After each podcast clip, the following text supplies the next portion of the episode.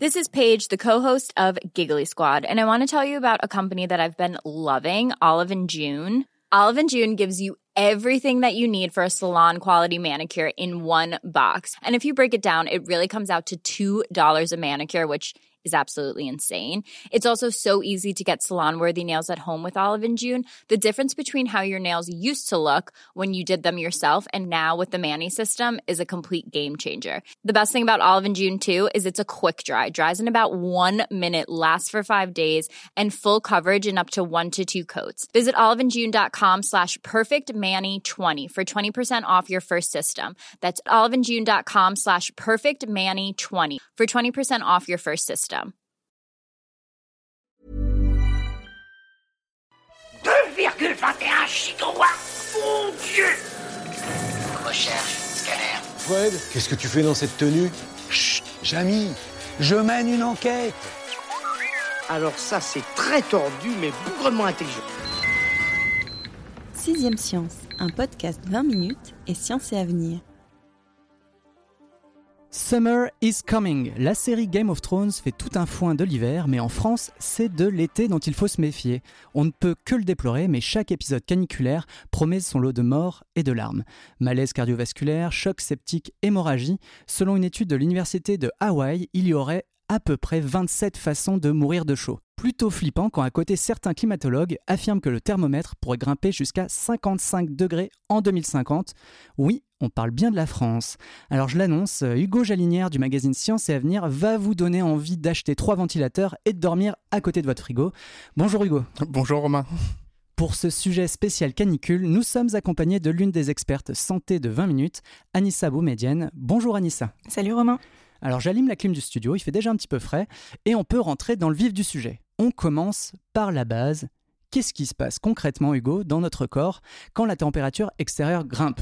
Alors, quand la température, en fait, la température corporelle du corps, ce qu'il faut voir, c'est que ça résulte d'un équilibre entre la chaleur produite par le métabolisme de l'organisme et celle qui se dissipe dans l'environnement. Euh, donc il faut voir un peu l'organisme comme une, machine complexe de thermorégulation. Euh, on a des, des récepteurs à la chaleur sur euh, la peau et les muscles et qui sont reliés à un thermostat qu'on a niché dans le cerveau, euh, c'est euh, l'hypothalamus, qui est une, petite structure euh, voilà, de la taille du- d'une amande et qui est, pleine de, neurones thermosensitifs. Et quand, la température extérieure s'élève, c'est donc détecté par tous les récepteurs cutanés, et euh, cette glande qui, fait le pont en fait entre le système nerveux central et le système endocrinien euh, de l'organisme euh, va commander certaines, mesures d'urgence au, corps. Il y en a deux principales, c'est évidemment la sudation, on, on transpire, et puis l'autre c'est la vasodilatation cutanée. C'est-à-dire qu'on a les, les petits vaisseaux sanguins euh, tout en périphérie euh, du corps qui vont, euh, qui vont s'élargir un petit peu de telle façon à euh, accroître le débit sanguin dans ces vaisseaux. Alors pourquoi? Pourquoi? Parce que le, corps humain, il y a la température centrale qui comprend donc du, cerveau et tout le tronc du corps. Et à côté de ça, on a la température dite périphérique, celle des membres, des jambes, des bras, qui est un peu plus basse que les 37 degrés qu'on connaît dans la température centrale.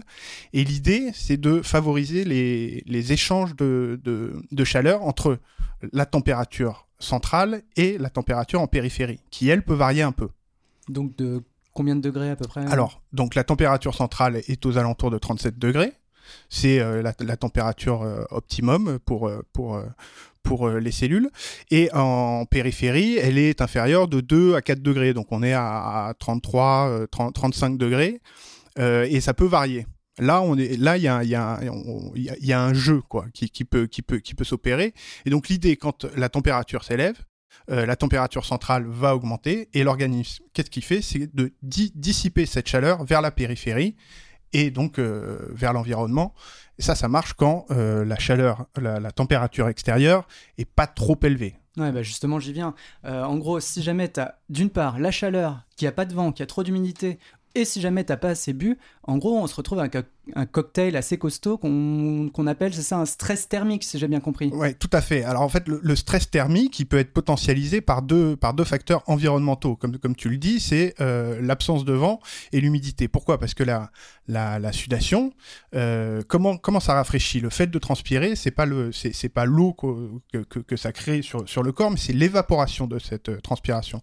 Donc, quand on a beaucoup d'humidité dans l'air et qu'il n'y a pas de vent, l'évaporation de la sueur ne se fait pas. Donc, ça refroidit pas la surface du corps. Pour l'hydratation, c'est un, peu, c'est un autre problème. L'eau, c'est euh, un peu euh, le carburant de, cette machine de thermorégulation. Donc c'est un, facteur. euh, on a besoin d'alimenter, d'alimenter la machine en eau parce que les reins fonctionnent à l'eau, parce que quand on transpire, on perd de l'eau, etc. Mais d'un point de vue environnemental, une température très élevée va être majorée si on a de l'humidité et l'absence de, de ventilation. Anissa, tu voulais rajouter un point? Oui, on parle souvent de l'importance de boire quand il fait très chaud, notamment pour euh, mieux pouvoir transpirer et évacuer la chaleur après. Euh, on le sait, euh, certains, euh, sont, enfin, on n'est pas, on n'est pas tous égaux euh, face à la chaleur. Il y a des personnes qui sont plus vulnérables que les autres, en particulier les personnes âgées. C'est ce qu'on a découvert euh, très tristement avec la canicule de, 2000 de 2003. Et ce qu'on a appris très précisément, c'est que euh, les fortes chaleurs, elles posent un problème principal, c'est celui de la prise en charge des personnes les plus vulnérables. Et chez les personnes âgées, euh, on le sait désormais, euh, avec l'âge, en fait, elles la capacité à euh, ressentir les effets délétères de la chaleur et de la déshydratation, euh, doublé du fait que en vieillissant, on perd la sensation de la soif. Donc non seulement le corps, l'organisme des personnes âgées euh, est moins performant justement pour réguler sa température et se maintenir justement à, une température optimale de 37 degrés. Et en plus, ils, perdent, ils perdent la sensation de soif, ce qui augmente les risques de déshydratation et après de risques euh, en cascade, euh, voilà, qui nous mènent vers euh, les 27 euh, euh, façons différentes euh, de mourir d'un coup de chaud qui sont euh, détaillées dans ce dossier. Oh là là, Alors j'ai eu chaud. J'avais mal au cœur, dis donc. Ça va aller? Tu crois, oui. Bon, bah, je viens avec vous. Justement on y vient, comment le mélange de ces différents facteurs fait qu'on aboutit à un total, hein, alors on ne sait pas s'il y en a peut-être d'autres qu'on découvrira plus tard, mais de 27 euh, façons de mourir différentes à cause d'un coup de chaud. Alors, il faut préciser un peu le, cadre de cette étude qui, met en avant donc les 27 façons de mourir de chaud, c'est ce qui est un peu un peu dingue dit comme ça. Mais ce que ce que il se trouve que ce sont des, géographes de l'université d'Hawaï qui euh, travaillent sur le réchauffement climatique et qui euh, commencent à se poser la, la question des, des, problèmes sanitaires que ça cause et que ça va causer un peu partout dans le monde. Et donc eux, ils ont fait un travail qui a été publié dans la, la revue de l'association euh, américaine de cardiologie, qui était de faire une revue de la littérature médicale pour voir quelles étaient les différentes euh, causes de décès. Alors, 27, en réalité, euh, sont 27 phénomènes qui entrent ou qui peuvent entrer en jeu dans le processus de la physiopathologie du coup de chaleur. Le coup de chaleur, c'est une espèce de cercle vicieux qui s'engage dans, l'organisme euh, du fait d'un défaut de la régulation. Et donc, ces 27 façons de mourir de chaud, elles renvoient à cinq mécanismes physiologiques, donc des, des mécanismes chimiques provoqués par la chaleur dans le corps humain, cinq mécanismes qui ont ou peuvent avoir des effets sur sept organes vitaux. Donc si on multiplie, ça fait 35, sauf que dans la littérature médicale, on a trouvé 27 processus euh, voilà, différents selon que ça s'attaque au cerveau, aux intestins, au cœur, le foie, les poumons et le pancréas. Donc ça, c'est les sept organes vitaux qui se trouvent être dans, dans, dans- la partie euh, centrale, euh, le tronc, voilà, et qui doit être régulé à, à, à 37 degrés. Donc ces, ces chercheurs ont établi les, les différentes étapes de, de, de ce processus du coup de chaleur. Alors, comment ça s'enclenche? Euh, la, la première chose, c'est ce, ce dont on parlait au début, cette vasodilatation des, des- des petits vaisseaux sanguins en périphérie, qui, qui donc accroît le diamètre de- et le débit sanguin à la, à la périphérie, va réduire du même coup le débit sanguin dans à l'intérieur. Donc pour le cœur, euh, pour euh, le, foie, les, poumons, etc. Ce qui fait que ça crée un, déséquilibre. Euh, donc, on peut se retrouver avec une, défaillance de la, circulation sanguine. On, a des organes qui sont moins alimentés en sang, donc moins alimentés en oxygène, et qui sont donc en, état de, de stress.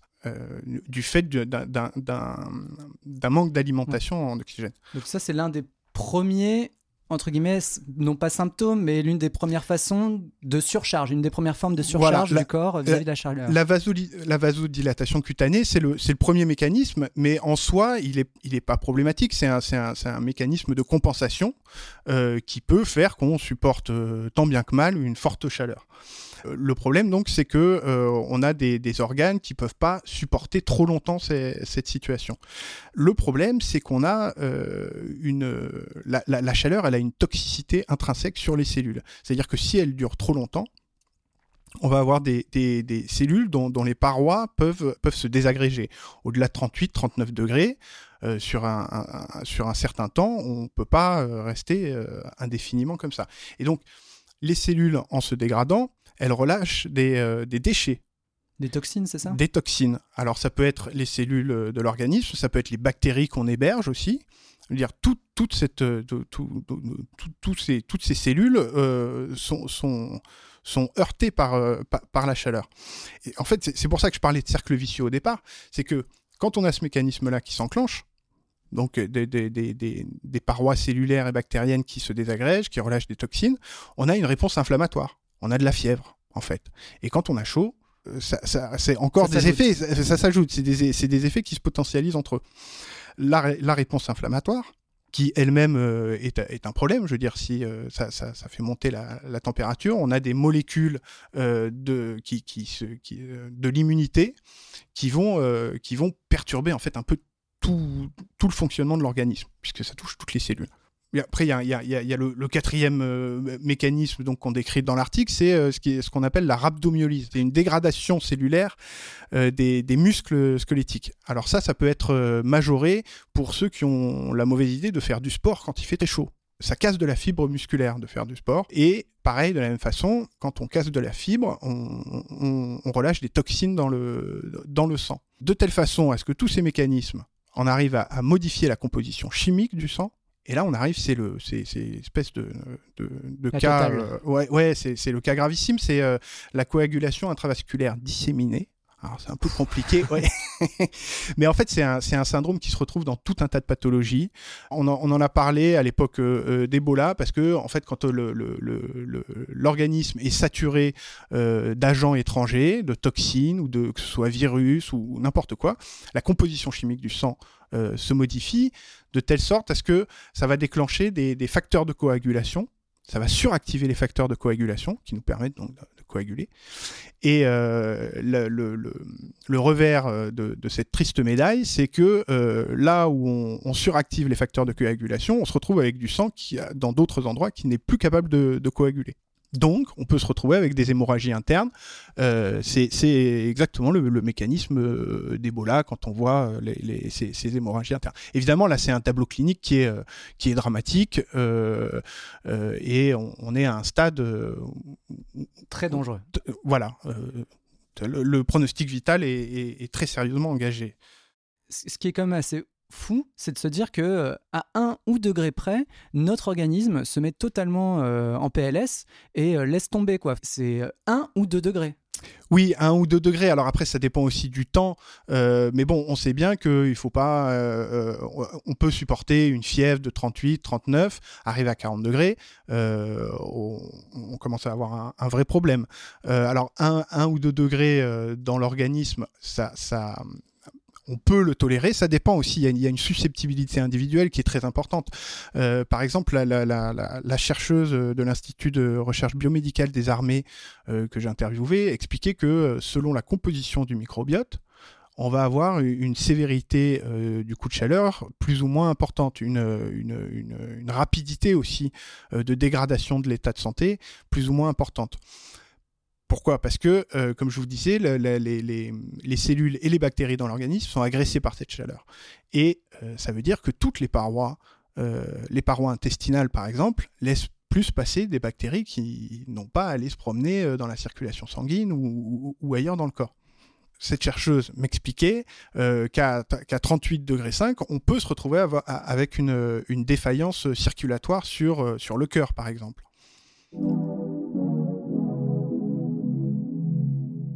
On va boire un verre ou prendre la peau bas hum Petit gourdin ou ces questions deviennent de plus en plus importantes. J'évoquais tout à l'heure euh, ces climatologues qui évoquent qu'en 2050, on atteindra peut-être 55 degrés en pleine calicule dans l'est de la France. En gros, on devrait euh, limite s'habituer à avoir des, bilans météorologiques qui disent chaque année, cet été sera encore plus chaud que le précédent. Il y, a, de fortes chances, oui. Il y, a, un risque, en tout cas, qui se vérifie sur ces trois dernières années. On n'a pas cessé pendant les, saisons chaudes de, battre des records de, chaleur un peu partout sur la planète. Euh, donc, ce qu'il faut dire, c'est que ça fait aujourd'hui plus aucun doute euh, que ces vagues de chaleur successives et de plus en plus fréquentes sont dues au réchauffement climatique. Juin-juillet de cette année, là, à l'heure où on parle, on se retrouve avec euh, le cercle polaire avec des températures de plus de 30 degrés. les normes de saison ont été pulvérisées de 4 à 6 degrés en Laponie donc pas, pas en Inde, pas, pas dans le Sahara. Euh, à Tokyo, il y a une, une canicule qui sévit depuis le mois de juillet, qui a conduit à 35 000 hospitalisations, 80 décès. C'est un problème mondial, global. C'est ça la bizarrerie de cette étude sur les 27 façons de mourir de chaud, c'est que ce sont des géographes euh, qui vont s'intéresser à euh, comment, comment l'organisme périt quand il fait trop chaud. Il y a de vrais enjeux effectivement derrière. C'est peut-être là-dessus que tu voulais enchaîner, Anissa? Oui, oui. Alors déjà, euh, on, a, on a abordé euh, euh, toutes les manières dont, dont, la chaleur peut euh, ravager notre corps. Je crois que là, on peut, on peut carrément parler de ça. Je, parlais justement de cette problématique, le réchauffement climatique, avec un chercheur en biologie moléculaire, le professeur Bernard Sablonnière, et qui m'expliquait que si on parvient à telle température, alors on l'a vu déjà aujourd'hui, le corps est mis vraiment en difficulté quand la température extérieure dépasse les 38 degrés. Lui il allait un petit peu plus loin et me disait qu'au-delà de 45 degrés, toujours sous l'effet de ce fameux stress thermique, là, la machine s'emballe euh, et, donc les effets délétères de la chaleur euh, se manifestent d'autant plus rapidement. On peut perdre jusqu'à un litre et demi de transpiration, enfin d'eau par heure, donc c'est euh, considérable. On, comprend effectivement mieux comment le coup de chaud peut nous faire passer de vie à trépas en quasiment un clin d'œil. Il y a toute cette problématique donc il faut prendre en considération. Concrètement, si demain, 2050, c'est à peu près demain. S'il fait 55 euh, degrés euh, sous nos latitudes, c'est toute notre manière euh, de, vivre au quotidien, tout notre environnement urbain qu'il va falloir repenser. Et donc, je discutais de cette question avec le climatologue Hervé Letreux, qui a participé à des études prospectives sur ce sujet. Et ce sont toute une multitude de détails qu'il faut envisager dès maintenant et conceptualiser et, et mettre en place dès maintenant pour être prêt demain à affronter euh, ces très très très fortes chaleurs, parce que 55 degrés c'est euh, assez euh, insupportable. Et donc, euh, voilà, ça ira euh, des revêtements des sols, par exemple, qu'on pourra envisager euh, de peindre en blanc, parce que quand vous passez sur une route goudronnée, quand il fait un cagnard pas possible, vous voyez ces petites vapeurs de chaleur qui, qui augmentent encore plus la sensation de chaleur ressentie. Ce sera penser différemment notre habitat, nos transports, l'agriculture, parce que bah, quand il fait chaud, on ne fait pas pousser les choses de la même manière. Donc, ça va être tout un mode de vie à repenser en fonction de euh, cette chaleur qui va ne faire euh, que grandir. Aujourd'hui, on, considère qu'il y a un tiers de la population mondiale qui vit dans des, dans des zones à risque de vagues de chaleur potentiellement mortelles. Donc, une étude Nature de, l'année dernière euh, voilà, disait qu'en 2050, ce serait les trois quarts de la population ce qui quand même situe. Euh, ça veut dire que c'est pas un problème des pays du Sud, euh, de l'Australie, de la Californie, qui est habitué à des, pics de chaleur. C'est un problème qui, nous concernera tous, et même euh, les, pays scandinaviques. Quoi. On comprend un petit peu tous les enjeux qu'il y a autour de ces montées de chaleur et euh, des mécanismes en place dans le corps et la façon dont effectivement euh, il se dérègle en cas de, canicule. Alors je propose de terminer peut-être l'émission avec deux questions assez pratiques. Hein. Quels sont les premiers euh, symptômes d'une hyperthermie, c'est-à-dire quand le corps appelle à la rescousse et que les chaleurs sont vraiment trop fortes Alors les, premiers symptômes, on, le répète, on l'a beaucoup entendu, mais en, en, gros les maux de tête, maux de ventre, une peau sèche et rouge un, rythme cardiaque faible mais rapide. Voilà, ça, c'est les quelques symptômes qui, doivent immédiatement alerter. Et ce qui est très important de dire, c'est que quand on détecte ça, il s'agit d'une urgence donc il faut appeler les secours. Mais en attendant, euh, il, faut agir tout de suite, puisqu'il y a un cercle vicieux qui, s'est mis, euh, mis en route et qui, s'auto-alimente. Donc il ne faut pas attendre. Alors il ne s'agit pas de jeter euh, la personne en hyperthermie dans, un, dans une baignoire d'eau glacée. Il faut faire attention au risque de, choc thermique. Mais il faut refroidir la personne. Donc évidemment la mettre à l'ombre, l'arroser avec de l'eau tiède, éventuellement poser des, glaçons enveloppés dans, dans, dans des gants, ventiler. voilà, en attendant l'arrivée, en attendant l'arrivée des secours.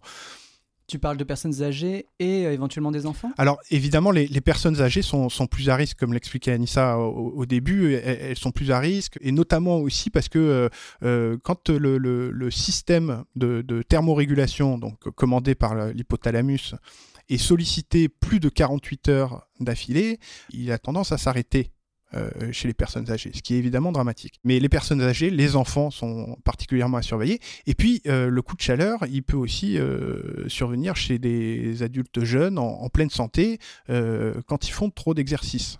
Le coup de chaleur d'exercice. et ça, c'est un, un, problème qui est, qui, est, qui, est, qui est, très étudié, notamment donc, à l'armée. Euh, la chercheuse donc, que, j'ai interviewée euh, là-dessus est une, est une spécialiste de, de, de, la physiopathologie du coup de chaleur d'exercice parce que euh, les militaires qu'on envoie dans des zones évidemment très, chaudes, il faut les il, faut les acclimater. Il y, a, un vrai risque chez, ces, jeunes qui sont en pleine santé de, subir un, coup de chaleur. Donc évidemment chez nous là pendant les vacances, il faut être particulièrement attentif aux personnes âgées euh, et, et, aux enfants. Anissa, tu voulais rebondir? Bah, euh, Comme Hugo euh, le disait, c'est vrai qu'il est important de faire attention, d'adapter ses activités quotidiennes en fonction, en fonction de la chaleur. effectivement, on a tendance parfois à un petit peu présumer de nos forces et de notre résistance. J'adresse ce message à tous les, jeunes urbains que je vois faire des joggings sous un soleil de plomb. voilà, faut pas qu'ils oublient que eux aussi peuvent être soumis à un gros coup de chaleur, euh, une déshydratation. Euh, donc effectivement, il faut être vigilant à ça. Du coup, on en profite également pour rappeler euh, toutes les mesures de bon sens pour éviter ces fameux coups de chaleur. On, pense à boire beaucoup d'eau. voilà, on use et on abuse des brumisateurs, des ventilateurs. On se gaffe de fruits gorgés d'eau, la pastèque, les melons. C'est la saison, donc c'est parfait. les sorbets aussi, on peut faire ça de manière gourmande. Et voilà, on, pense à, tous ces petits, tous ces petits outils pour euh, se maintenir au frais. Vous pouvez aussi aller au cinéma ou écouter confortablement Sixième Science dans votre canapé avec un petit ventilateur à côté. Euh, Hugo, j'ai peut-être une dernière question. On parlait justement des, militaires et peut-être de la façon dont ils devaient s'adapter. Alors sans parler d'évolution euh, du corps, il serait peut-être un peu tôt pour ça, mais euh, comment s'aguerrir, comment se préparer éventuellement à ces fortes chaleurs? C'est une, habituation de l'organisme. Donc il y, a un phénomène d'acclimatation sur, lesquels, sur lequel ils travaillent donc, à l'armée. L'idée, en fait, quand ils envoient euh, des militaires en opération extérieure, c'est euh, de consacrer deux semaines euh, à cette acclimatation, quand c'est possible évidemment, mais euh, c'est de progressivement faire des, exercices de, basse intensité d'abord, et puis progressivement on augmente, on augmente la, charge du matériel porté, euh, la, longueur des marches, l'intensité de l'effort. c'est une question d'y aller progressivement, et c'est pareil pour pour n'importe qui quand on, on, débarque dans un pays où tout d'un coup on sort de l'avion, il faisait 20 degrés, on arrive, il fait 35-36 les premiers jours, on y va mollo. J'ai donné à boire à Polo. Ah. C'est un bon compagnon, Polo. Ah, vous, vous êtes fait un copain. C'est bien. Il a dû être content. Anissa, je te laisse le mot de la fin? Oui, bah, comme disait Hugo, effectivement, on va, euh, quand on est soumis à une chaleur euh, inhabituelle, on va essayer de se préparer, euh, faire en sorte que son corps supporte un petit peu mieux cette chaleur. Après, de manière générale, nous aujourd'hui, voilà, l'homme en, en 2018 et même demain l'homme en 2050, on n'est pas doté d'un corps fait pour supporter de très fortes chaleurs. Les 55 degrés, on pourra tenter de s'y habituer, mais en pratique, on n'y arrivera pas vraiment. D'où l'importance euh, de moduler euh, notre environnement euh, urbain, quotidien, en fonction de cette hausse des températures. parce que cette évolution-là, pour qu'on soit capable un jour de supporter de telles chaleurs, ça se fera au niveau de nos gènes. C'est notre patrimoine génétique qui va se modifier pour faire en sorte que l'on soit capable de supporter ces températures. C'est le cas des Inuits qui supportent le froid bien mieux que nous et des Touaregs qui supportent la chaleur bien mieux que nous aussi.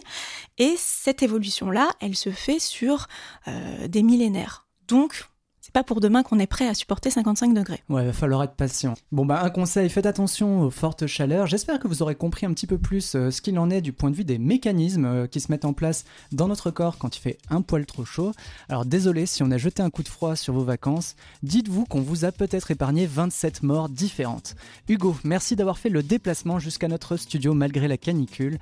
Anissa, tu viens de moins loin, mais un grand merci quand même. Quant à vous, on vous donne rendez-vous dans un petit mois, le temps de laisser vos oreilles refroidir vos yeux se glacer d'effroi devant l'article de Hugo et vos doigts transpirants nous décerner quelques étoiles sur la page iTunes de 6ème Science. Faites grimper les degrés, c'est tout ce que j'ai à vous dire. Bonnes vacances et rendez-vous à la rentrée. N'oubliez pas, on envoie de la science dans tous les sens.